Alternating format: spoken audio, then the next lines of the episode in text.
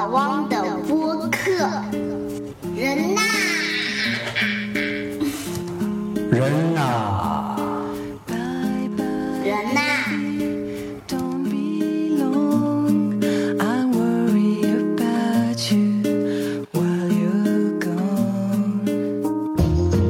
大家好，我是老汪。这一期呢，老汪继续来和大家来聊这个职场上的话题。最近这一个礼拜啊，老汪蛮忙的，忙着参加这个销售部门的啊、年度的一些会议。那在这个参加的几次销售的会议上啊，都发现有一个普遍的现象，就是这些销售老大呢是不约而同的啊，都在抱怨公司其他业务部门有多么多么的不给力。那他们说，老子在外头啊，辛辛苦苦的伺候客户，给公司赚钱，你们用的每一分钱、每一度电都是老子辛苦赚回来的。那在外头呢伺候客户，回到公司里之后呢，居然还要受你们这个支持部门的气。比如说，他们会说啊，这个财务部门啊，这个报销有多么的慢啊，系统有多么的难用。那 IT 部门呢，你们这个啊服务有多么的糟糕，打电话没人接啊，呃，说人力资源部说是这个要人不给加人。那林林总总啊，普遍反映出来的一个意思啊，就是说，呃，他们认为呢，在外边啊，我们服务的是客户，那么到了公司内部呢，我们应该就是被服务的客户，所以我们应该是内部客户。这个内部客户这种说法呀，由来已久，在很多公司里边。啊，都在提，甚至呢，很多人这个根深蒂固的，他就认为这公司里边就是存在内部客户的。那老汪之前呢，在曾经服务过的一家呃金融公司里边，这个说法是到了登峰造极的地步，啊，当时呢是公司内部是大搞这种啊、洗脑运动啊、大搞这种沟通啊、培训呐、那每一个人都是另外这个别人的客户，比如说啊，总经理会说我是啊你们的客户，你们所有人都是我的客户，上级是下级的客户，下级是上级的客户，这个听起来呢，他说的有一些道理，但是呢，会把人搞得觉得似是而非啊，总是那么含含糊糊的。那到底这个内部客户这种说法有没有道理呢？啊，老王今天呢就和大家来聊一聊这个话题。那先说一下我的观点啊，我认为呢，内部客户啊这种说法它本身就是扯淡，呃。他不管你找到什么样的逻辑的内部客户呢，在公司内部啊，呃，大部分的情况下它是行不通的。那我会接下来呢说一说我的看法。那先来说一说啊，就是很多人认为存在内部客户的一个原因。那很多人呢，其实虽然这么说，但是他其实没有特别想清楚到底逻辑是什么。那恰好呢，老王之前呢，在啊那家金融公司里边工作的时候呢，就看到了这个逻辑。逻辑呢是来源于一条这个蛮有名的理论，就是价值链理论。那他是这么看的啊，他说这个一个公司，你把它放到一个行业里边来看的话啊，它是存在上游和下游的。那上游呢，比如说你的供应商把他的原料提供给你，那到了你这边啊，你这个公司。呃，你通过生产制造，通过销售，通过做品牌啊，你给它增加这个附加价值了，然后呢，再销售给你的客户，这样的这个原料这一路从上游到你的公司，再到下游这一路走下来，你的公司是有一个附加价值增加上去的。那如果我们把这个流程啊，把这个价值链把它放大的话，我们就看中间这一段，看你的公司，那你会看到呢，同样公司内部它也也有存在着这么一个价值链。那采购部门呢，就是在价值链的上游，他把这个原料啊从啊供应商那边啊拿过来，然后呢放到你的这个生产，那到了生产之后呢，再放到你的销售啊，或者是仓储，或者是物流，一层一层再传递出去。那在每一个环节呢，它都有一个附加价值加上去，所以呢，呃，按照这个价值链的逻辑啊，上游呢是提供服务给下游的，下游就是上游的客户。那呃，公司里边其他的一些支持部门呢，比如说财务部，比如说呃这个 IT 啊、比如说人力资源部，他们呢是也是一样，是附加在这个价值链上面的，也在提供附加的价值，啊，这是这个逻辑，听起来是有道理的。那现在呢，可能有的公司也这么做，但是呢，老王想说的呀是这个呃，这是扯淡。那为什么呢？往往啊，当公司提出来这个大肆宣扬所谓的内部客户服务精神的时候，呃，是因为它公司是有问题的。出现了一些呃症状，比如说呢，这个最典型的就是公司内部壁垒森严，各个部门呢只管做自己的事儿，不管其他的，那导致呢跨部门的合作、跨部门的协作出现了很大问题。所以呢，这个对于公司的管理层来说啊，他们就会从这个呃，他他们就会从客户服务的这个角度上做文章。他认为啊，你没有服务好其他的部门，所以这就是客户服务意识出了问题。所以呢，他们是选择内部客户服务这么一个主题来作为一个突破口，希望啊通过大肆的宣扬、培训啊，设定一些规则来实现这种，来打破这种啊部门的壁垒，来实现这个呃就是呃流畅的合作这么一个目的的。但是呢，从老王自己的体验看下来啊，这个。呃，问题你靠这样的一个所谓的内部客户服务的这种办法是行不通的。那原因是什么呢？老王之前服务的那个咨询呃的金融公司啊，他们呢当时就是确实做的非常非常极致，大张旗鼓。当时呢，公司内部是说啊，比如说举个例子啊，每个部门接电话，那电话铃响了三声之后，你必须得有人接，没有人接呢，他会自动转到下一位同事，或者直接转到这个部门的老大那边。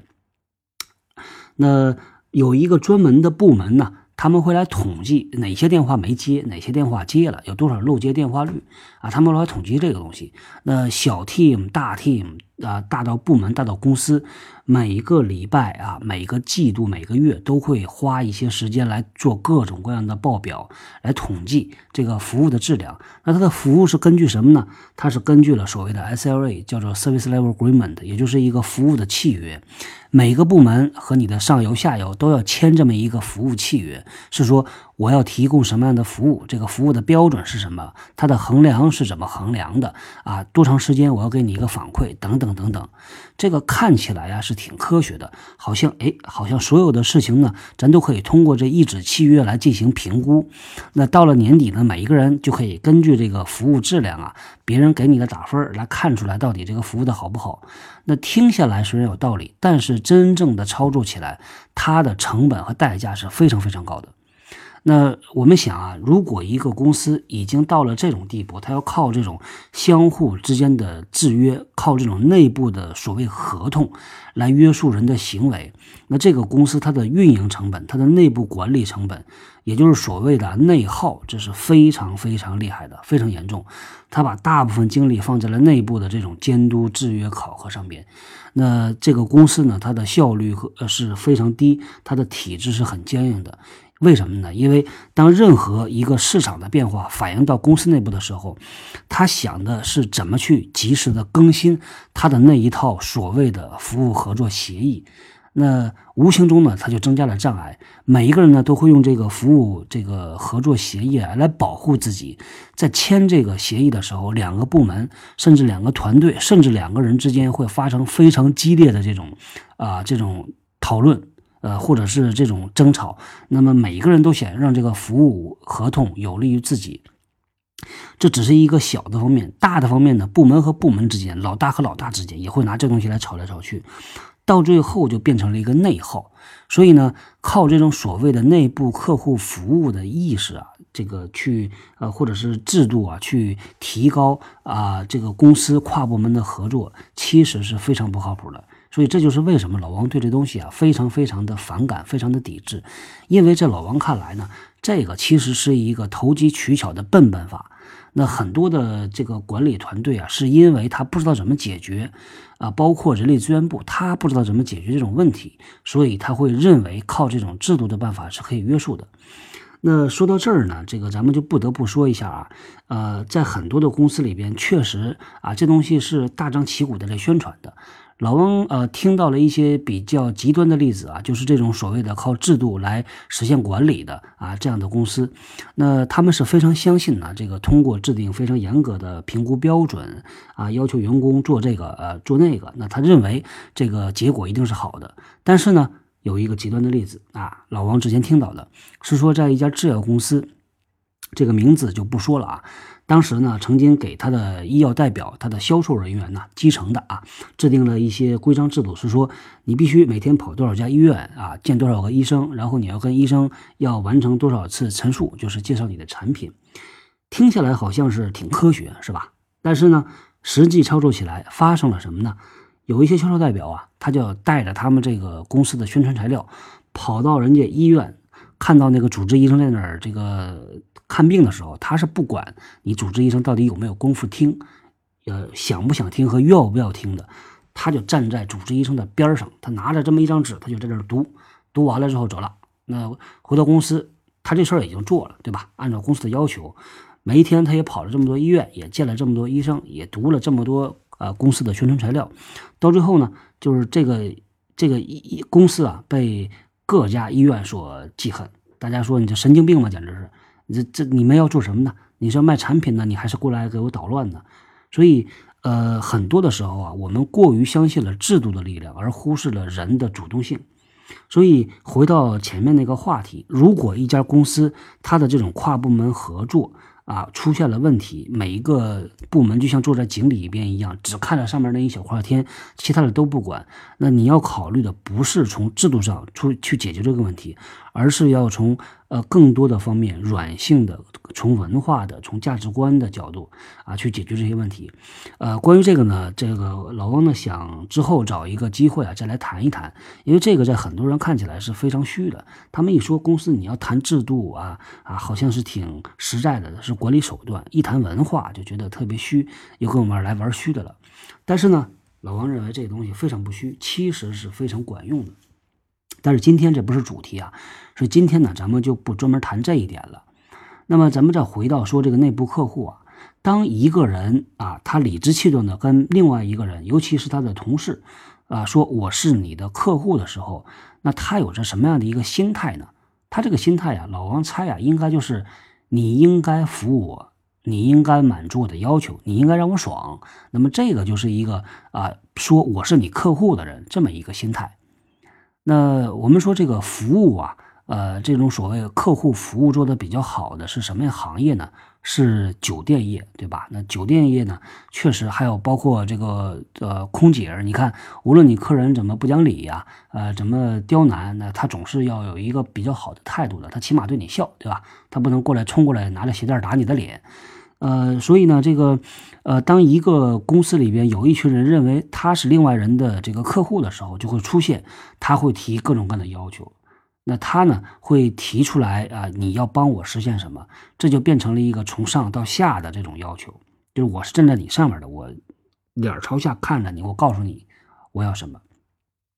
那当这个呃那些所谓的支持部门，他也把自己的位置摆得挺低的，他说我就是一个提供服务的。那我要满足你的要求，这个时候就变成了在公司里边有一有一个职能部门是起到主导作用的，呃，这个就像人的机能一样啊，一个人呢，健康的人呢，他的各个这个身体的部分呢，他的器官呢，应该是合作的关系，应该是互相这个依赖、互相依靠的。如果一个器官占据了主导作用，那其他的就会变得更弱，到最后呢，这个人可能就长成一个畸形了。那公司里边也是这样，呃，我们想一下啊，这如果销售的人员他认为他说我就是公司的老大，我是赚钱机器啊，你们所有人的工资都是我发的，所以呢，你啊就得满足我的要求，我要什么你就得给我什么，我要你今天给我加工资啊，你就得给我加工资，我要下边的人你给我啊百分之五十、百分之七十的增加工资，你就得给我加，我要提这个人就得给我提。那对于这个支持部门的人呢，如果他也抱着一个坚定的信念说。你就是我客户啊，我要满足你，那问题可能就严重了。这个第一呢，他啊失去了他自己的专业的判断；第二呢，短期啊他是让他的这个所谓的客户满意了，长期这个公司要倒霉。那现在市场上啊，呃，蛮流行伙伴这种说法的。那比如说呢，在啊人力资源部现在有一个基本上每个公司都会设置的这种岗位，叫做呃业务人事经理、认识业务人事伙伴，叫 HR Business Partner。在 IT 部门、在财务部门，现在也开始陆陆续续的出现了这种所谓的 partner 的角色了。啥叫 partner 呢？伙伴呢？就是我和你，咱俩没有这种高和低啊之分。我们就是一起做事儿的，目标是一样的。我不服务你，你也不服务我，我们共同服务的是这个公司，是组织的大目标。所以呢，如果你抱着一个伙伴的心态啊和态度的时候，当对方向你提出要求，那你可以拍拍他肩膀，你告诉他，你说你现在你想让这个人满意啊，你想留下他，但是呢，你要知道，你这么做了，你有可能让一堆人不满意，让一堆人走。你现在这么做了，你觉得当前啊，你解决问题了，但是呢，我要告诉你，你长期你会惹大麻烦的，你对这个你对这个公司啊会带来大的麻烦的。那这呢，才是一个伙伴应该做的这个问题。当一个人呢，啊，当一个在公司内部啊，当一个人啊，他把自己的位置是摆成了我是一个服务我客户的人，那他就会关注这么一一个人，关注一一个团队，这么一个职能部门，他关注的就不是整个公司，他看到的，呃，只是别人想让他看到的，他会忽略一大片他应该看到的东西，就会出现所谓的盲区，他的判断就会出现问题。所以呢，老王一直啊对这种所谓的内部客户啊这种宣传啊是非常非常反感的，认为这就是一个屁，这是一堆笨人想出来的笨办法，这是逃避问题的本质。呃呃，这么说呢，可能也有点绝对，但是在老王的工作经历里边，就没有看到一个一流的公司在大张旗鼓的宣传所谓内部客户的概念。相反，他们更多的呢是靠这种。啊，相互之间的这种平等的伙伴的这种关系啊，呃，来实现业务目标的，很少看到一个这个所谓的内部客户服务，我这个部门把那个部门的人服务的特别好，伺候的非常开心，这个公司的业务就上去了。这样的公司有没有呢？可能市场上是有的，但是老王之前没有碰到过，今后呢也不想啊和这样的公司有太多交道，因为呢，所谓的见微知著。亏一保已亏全报。那老王相信呢，当你看到这么一个公司啊大张旗鼓的讲这种东西的时候，你反过来你可以来啊推断这样的一个公司应该是管理体制不成熟，他的管理团队也没有智慧，也没有管理经验的这么一伙人。所以呢，呃，老王对于这个是抱着这样的一个非常非常明确的态度的。那关于这个呢，咱们今天啊就说到这儿。那现在呢也是啊，快马上四月份了，那春天已经来了啊。这个老王呢也建议大家没事呢出去这个采采青啊啊采采草莓。那一年之计在于春，也祝愿各位呢在职场上啊能够有一些新的这个想法、新的举措。那也是祝愿大家能够万事如意。那在今天结束之前呢，啊，同样老王也欢迎大家把你的想法，啊，无论是和老王想的是不是一样的，或者是完全不一样的，或者你说啊非常不同意老王的看法，那欢迎大家呢，啊，也通过这个老王的啊新浪微博来，我们一起来探讨一下。那呃借此啊，也真的要感谢啊，这个很多的朋友们啊在。呃，这个新浪微博上给老王提的建议啊，呃，包括呢，这个音乐声音太响了，所以老王到现在呢就把这个这些呃背景音乐就完全都去掉了。也包括呢，大家在啊苹果的 iTunes 平台上啊给老王提的建议是说，啊，同样包括声音，包括内容的，在此呢就一并感谢了。好，那今天呢就说到这里，各位再见。欢迎大家。关注老汪的新浪微博，和老汪交流你对节目的看法和建议。微博名称是老汪的播客，下划线人呐。